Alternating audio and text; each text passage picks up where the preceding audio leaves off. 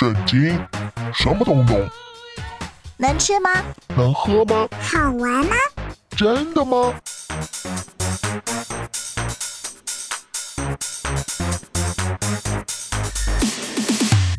圣经鸡尾酒，干杯！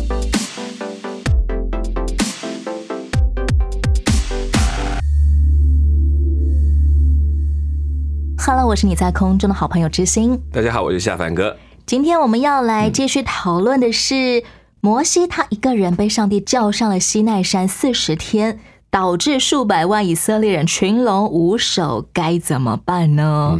其实这种状态好像还蛮常见的。嗯，夏凡哥很多时候，呃，嗯团体的向心力都是以领袖为中心嘛。例如说，像教会的小组长啊，嗯今天小组长没来，大家聚会就像一盘散沙一样，嗯很难有什么决策共识啊、向心力什么的。这样难道不对吗？呃，其实过度的依赖领袖是我们很要小心的危机，就是其实我们放弃了自己应该去寻求的一个能力。其实圣经很多的领袖者并不是强调这个强人政治，他希望每一个人都透过自己跟上帝的人关系找到那个方向，而领导者他只是一个引路人，他只是个起头人。保罗会说：“我是带领你们的，可是他们效法我，也要像我效法基督一样，就是目的还是要回到基督的身上。旧约圣经里面真的有很多，嗯你说的那种强人领袖英雄式的领袖。难道是说他们的嗯领导方向有点失败吗？导致大家呃，只要一没有他就群龙无首呢？最早的摩西可能在带领过程是因为没有任何的经典或教导，所以他没有办法照去做，他没有办法透过那些经历去学习，所以都要靠摩西去说怎么样就怎么样。那个过渡时期过去之后，其实很多人变成是习惯性的依赖。那你说了就算，我就不要自己动脑筋了。其实他反而是要你们要自己去想，你接下来应该怎么去做，怎么样顺从上帝。所以到约书亚也会发出一个命令说：“至于我和我家必定侍奉耶和华，那你们呢？你们自己决定。”那其实很有意思的一个问题。我并不是你们，你们不用信靠我，我所教导你们是让你们信靠上帝。领受一枝独秀的境况，很有可能是大家都懒惰造成的。对，就是那你说了就算，然后就把所有责任放在他一个人身上。那你交出去的时候，同样你也自己也放变懒了，连自己应当负的责任都抛弃了。没错，就很容易说啊，那他说这样子，那我就这样子，我就不思考了。那这样，现代人嗯我们都已经有圣经了嘛？我们也有非常多的在教会里面做领袖的人，是，怎么样可以在团体当中健康的、平衡的去分配成员们他们的存在力道呢？呃我觉得其实我们为什么教会会有主日学？为什么鼓励进信徒要做一些呃自我的领袖，然后自我的学习，就是盼望每一信徒是自己跟上帝建立关系。小组长可能是邀请大家一起来参与的，可是每一个人对神的话都彼此来互相学习，能够公益，不是说哦我一个人讲话就算，那大家都说查经到最后都不讲说，那小长你说呢？他说了就算，其实他可能也还没查完，就是这个部分是我们慢慢知道说，其实上帝让我们每个人都要成为一个领袖。现代人很不喜欢独裁领袖，但是是我们真的需要学习为自己的生命负起责任。对，所以慢慢有一些现代的领导者，他会退居比较像越来越更像基督的模式，是学习怎么样像仆人领导，鼓励大家，让每一个人都能够为所相信的价值采取行动。做一个辅导者、成全者。对对对对，引导他们走那条路。摩西他失踪了嗯四十天，是，全以色列百姓都心浮气躁了，嗯一个超级危机要发生了。一块进入今天的圣经鸡尾酒来听个明白。当众百姓把他们的金首饰给了亚伦，他就全部融化了，以雕刻的工具做了一个金牛犊，然后百姓都聚集来拜他。以色列啊，这是领你出埃及的神，快跪下来敬拜我们的神！对对对，跪下来，我们的神，快进来！然后亚伦在牛犊面前逐了坛，宣布说明天我们要向这神守节。对对对对要守节，：“第二天清早，百姓起来向金牛犊献燔祭和平安祭，就坐下吃喝，然后起来唱歌跳舞。同时，在西乃山山上，耶和华对摩西说下去吧，因为你的百姓就是你从埃及地领出来的，已经败坏，他们这么快就离了我所吩咐的道，为自己铸了一只牛犊，向他下拜献祭。摩西，现在我看这百姓真是顽劣，你且由着我，将他们灭绝，使你的后裔成为大国。耶和华，你为什么向你的百姓发烈怒呢？这百姓是你用大力和大能的手与埃及地里领出来的，为什么是埃及人议论说，他领他们出去是要降祸于他们，把他们杀在山中？将他们从地上除灭，求你转意，不发你的烈怒，不降祸于你的百姓。求你纪念你的仆人亚伯拉罕、以撒、以色列。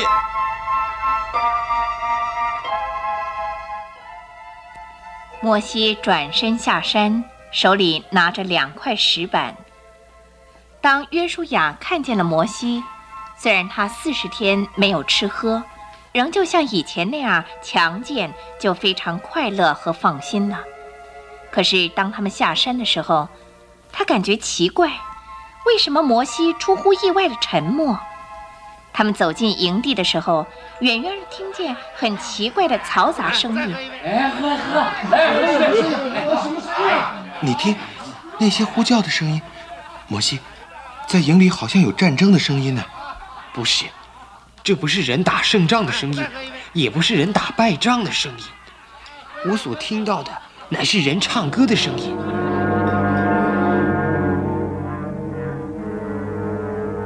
摩西挨近营前，就看见牛犊，又看见人跳舞，就发烈怒，把两块石板扔在山下摔破了。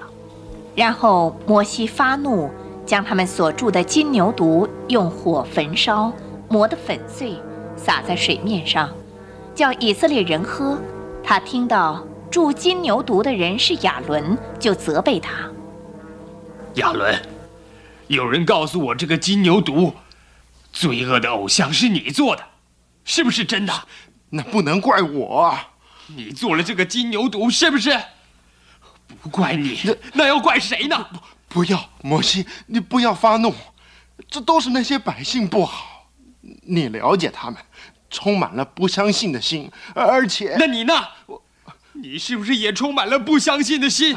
摩西，别那么说好不好？那，你为什么要住了这个罪恶的偶像呢？我没有选择的余地呀！要是我不替百姓做个神来拜，他们恐吓我要把我杀了，我好难过。摩西，我不知道我是怎么搞的。你想上帝会饶恕我吗？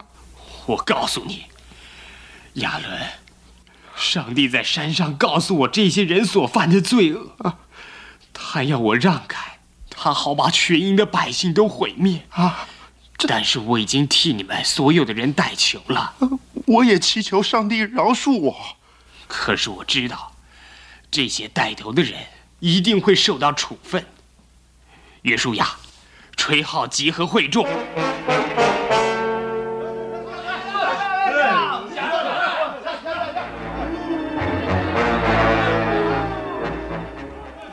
三千个参加拜金牛犊的叛徒们在那天被杀了。第二天，摩西对百姓说：“你们犯了大罪，我如今要上到耶和华那里去，或者可以为你们赎罪。”摩西又重新上西乃山为以色列人求情。耶和华。这百姓犯了何等大的罪，为自己做了金像。现在我恳求你赦免他们的罪，不然，求你从你所写的生命册上涂抹我的名。不，摩西，谁得罪我，我就从我的册上涂抹谁的名。现在，你去领百姓。往我所告诉你的地方去，我的使者必在你面前引路。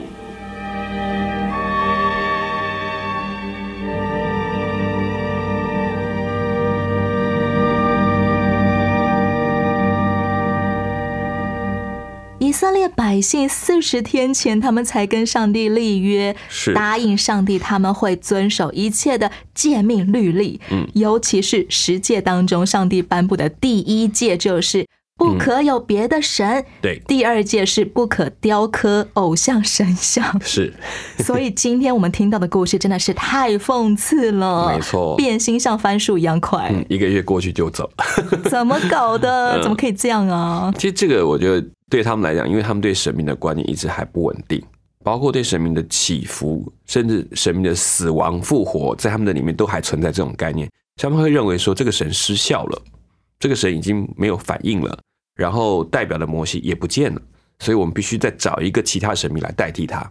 好像婴幼儿模式哦，啊，你跟他玩一个游戏，用双手把脸遮起来，对诶，不见了，不见了，小婴儿就真的觉得你不见了。对的那种守恒概念，他就在里面，只要从他眼前消，他就认为那东西已经不见，那是很小的时候的概念。以色列百姓他们的信仰也是婴幼儿模式，嗯，可能就像那样，而且他们在埃及已经看过太多的神明，所以会说 A 神明不行，我当然拜 B 神明。这种概念还是在脑袋里面。有过去的信仰模式背景存在。对对对，他们还在被更新的过程。哇，很多时候我们跟随上帝的过程，嗯真正考验我们的也是我们过去的背景习惯对，而不是这个上帝在考验我们。是是是是，这是一个很大的教育的过程。这次的教育非常的严厉。百姓们只是要求亚伦要做一尊肉眼看得见的神像，对，但百姓没有说要怎么做，还有要做成什么样子。嗯，为什么亚伦最后他下的决定是？哎，我们来征收大家的黄金耳环啊，熔掉，然后铸成一只小牛的样子。是嗯这是哪里来的神明信仰观念？其实这个是有一点取巧，因为当时当然有用牛做神明，这个对象是有，可是，在大部分埃及的过程上，牛是代表坐骑，它是驮在这个神明的那个坐骑，哦，所以他其实做的坐骑就是说，然后还叫百姓说，你们来向耶和华下拜，其实只说你们来拜坐在牛犊上的耶和华。上帝是坐着牛降临的吗？他其实他有点在规避他在实际当中的前面一二节的问题。第一个就是提到我除了耶和华不可以有别的神，所以第一个我拜的是耶和华，没有错。第二个，这个牛犊是指他的坐骑，而不是指耶和华本身。哦，所以我说他取巧的东西原因在这个地方，所以他们拜的金牛犊，在亚伦他认为我是叫你们拜上面的呃耶和华神，不是拜那头牛，那头牛就是他象征他坐在这个地方。亚伦也安慰自己，我只是做了一个神龛呃、找。一些比较好的言辞去处理它，给自己也规避了一些责任。我只是帮上帝做了一把椅子而已。对对对，那个是牛犊哦，所以这个东西可你不能把它画在等号。我没有说他就是神，我说你们向耶和华下拜，这个概念其实很有趣的。我们等会再来聊聊关于这个金牛犊，最后又要该怎么处理。当摩西他单独上到西奈山顶去见上帝的时候，圣经一直描述说。耶和华的荣耀停在西奈山，有云彩把山遮盖，在以色列人眼前形状如烈火，还是让我们很难理解到底什么是耶和华的荣耀呢？你只能说是一种非常柔美的景象，震惊的景象，他没有办法具体的描述到底什么样的柔美，所以又是火啦，又是烟啦，又是很大的声音，对他们来讲，那种就是他们所想象能够描述的内容而已。但是应该是肉眼真的可见的。对，就就是肉眼真的被看到，也被震撼了。只是当看不到形体，看不到一个什么像在那个地方，他看到是那个一切的现象，包括以利亚说那个风后有火，他看不到，还是没有看到神，这些都不过是他所操控的，他可以控制的，所以那个荣华不代表他的能力的所在。当我们看见这些天有异象的时候，反而是要提醒我们，我们有没有认出此时此刻。上帝正在与我们同在。对，因为对他们讲，那些东西都象征着上帝的能力。先来听一首歌，由火热新青年所演唱的《荣耀》。圣洁、尊贵、全能、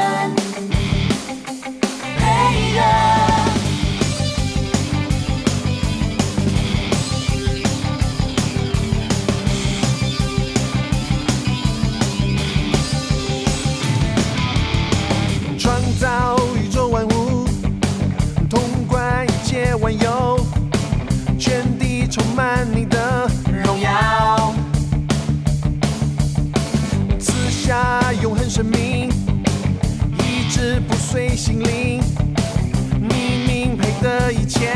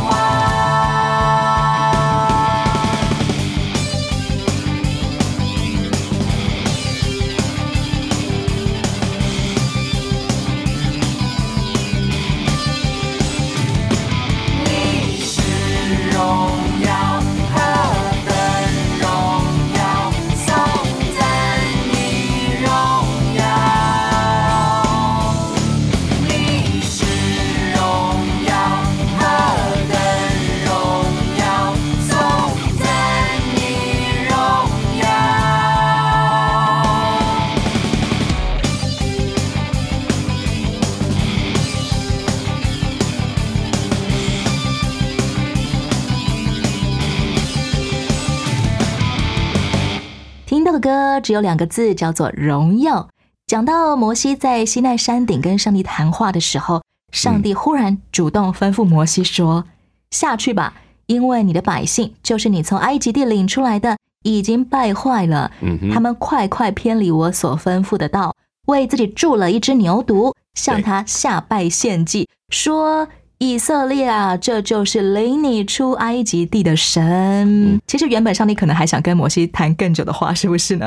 这个就不晓得。但是现在不得不赶快把摩西赶下山去救火。当然也是，但是其实我们也会问啊，为什么等到他都做完了、都拜了，你才叫他下去？为什么不在他们正在出这个主意的时候就叫他下去？起码你都已经呈现一个火烈云在山顶上，就直接 扔个火球下去嘛。所以这个我们常常说，那个时间点都让我们觉得，嗯，到底是对还是不对？对。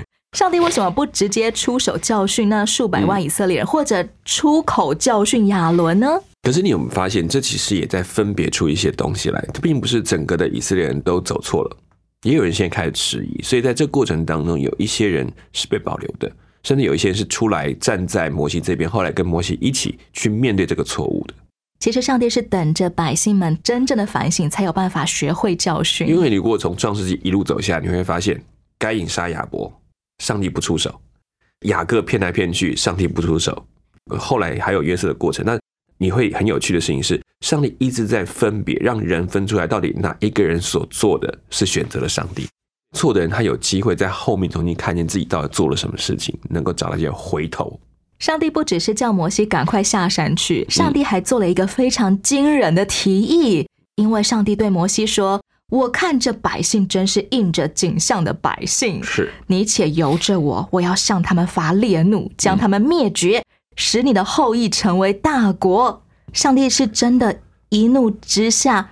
想要把几百万人都杀光吗？我们说，其实那是对摩西的大考题，故意就是你考了，今天考了下面，也考了他，你怎么想？你怎么看你的上帝？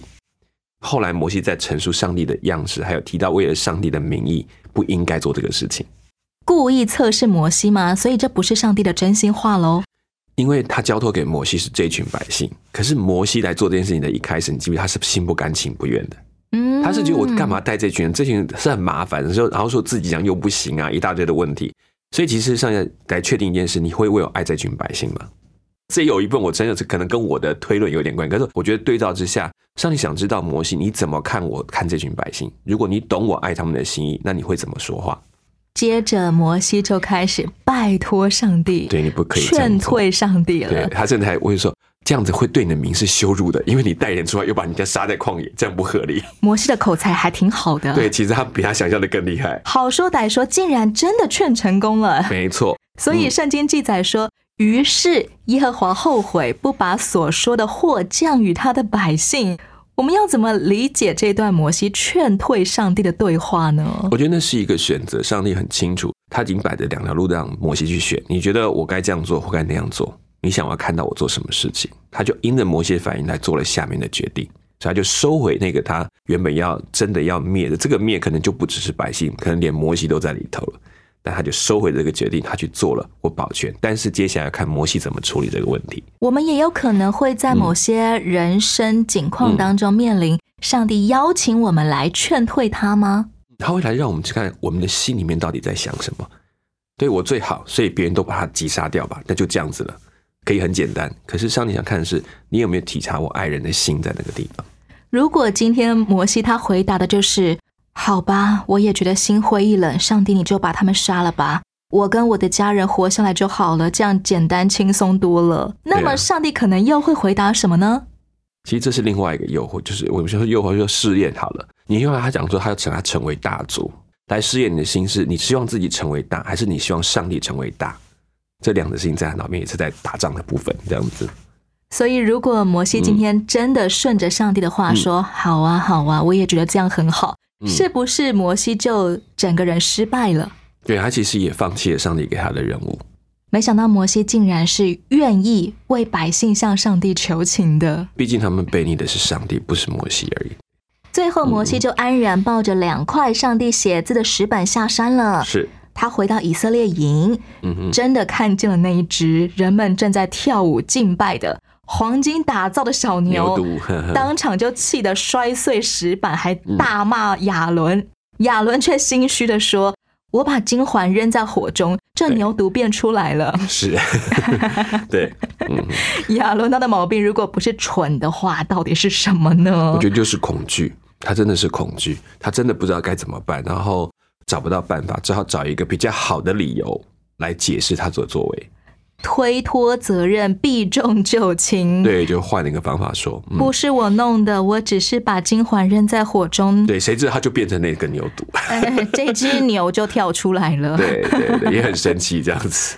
解决办法是，当天有三千个敬拜金牛犊的以色列人被判斩立决。其实就是一个他们对罪的反应。其实我们要延伸出来，对于今天来讲，是不是对罪有立即的反应，有立即的处理？这是上帝要我们去学习到的。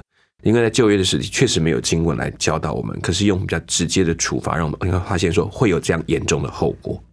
我们今天对待犯罪的人，即便是在教会里面，也不会把人家推出来砍头、哎、哎，是不会，但是你对罪要有行动。有时候其实摩西是在用，如果用个整体来看，他好像我在这个罪的部分，我就不妥协，我必须做一点处理。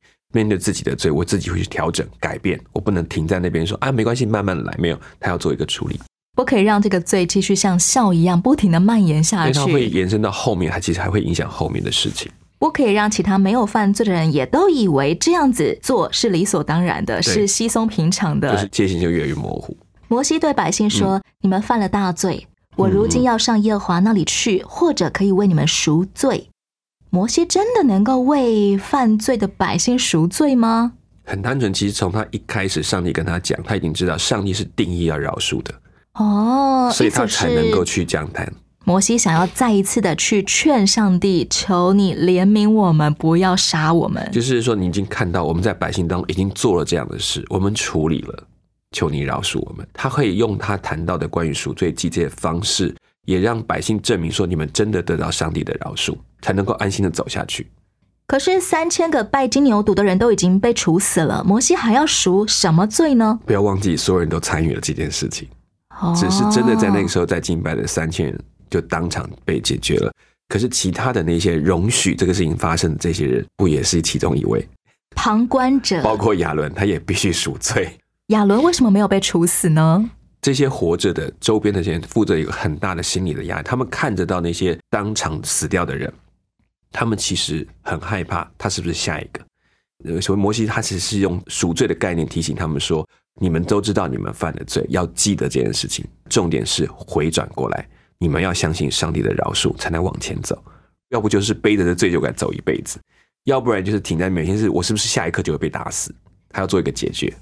这一次摩西的恳求非常的悲壮啊，嗯嗯，他说：“唉，上帝啊，这百姓犯了大罪，对，为自己做了金像。倘或你肯赦免他们的罪，点点点点点，嗯不然求你从你所写的册上涂抹我的名。”对，摩西是可以这样求的吗？我想这是出于一种极大的爱，就是他知道上帝有多爱这群百姓，他觉得他可以用他的命去换这群人，也值得。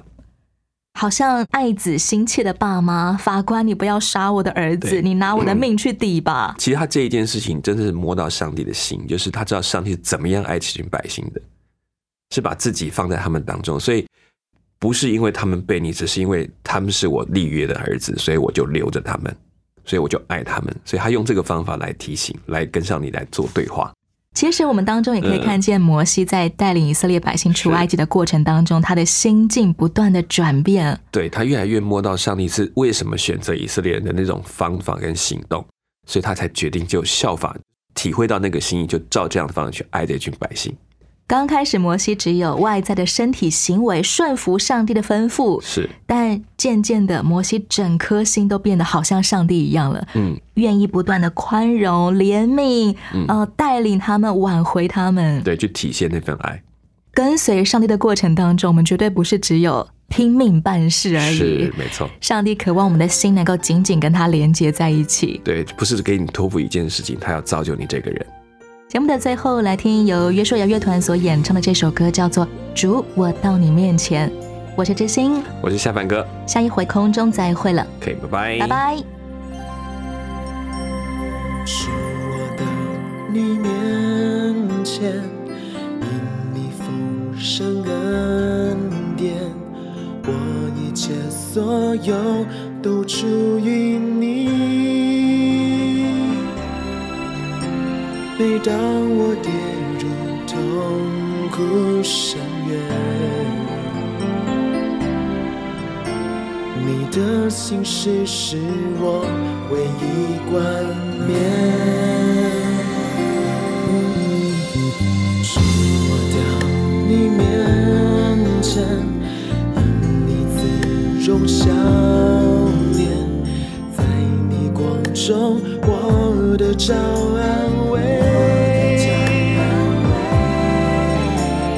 这种学习谦卑，破碎中的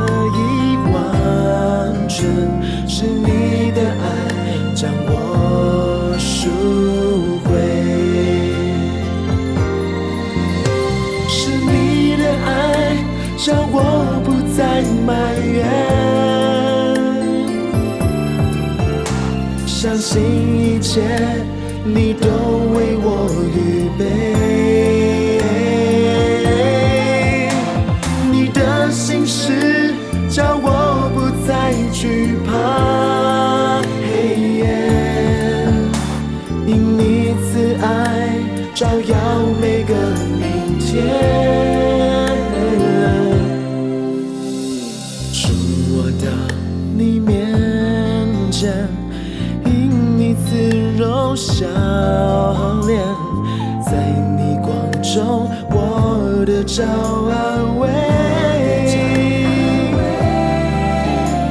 挫折中学习谦卑，破碎中得以完全，是你的爱将我。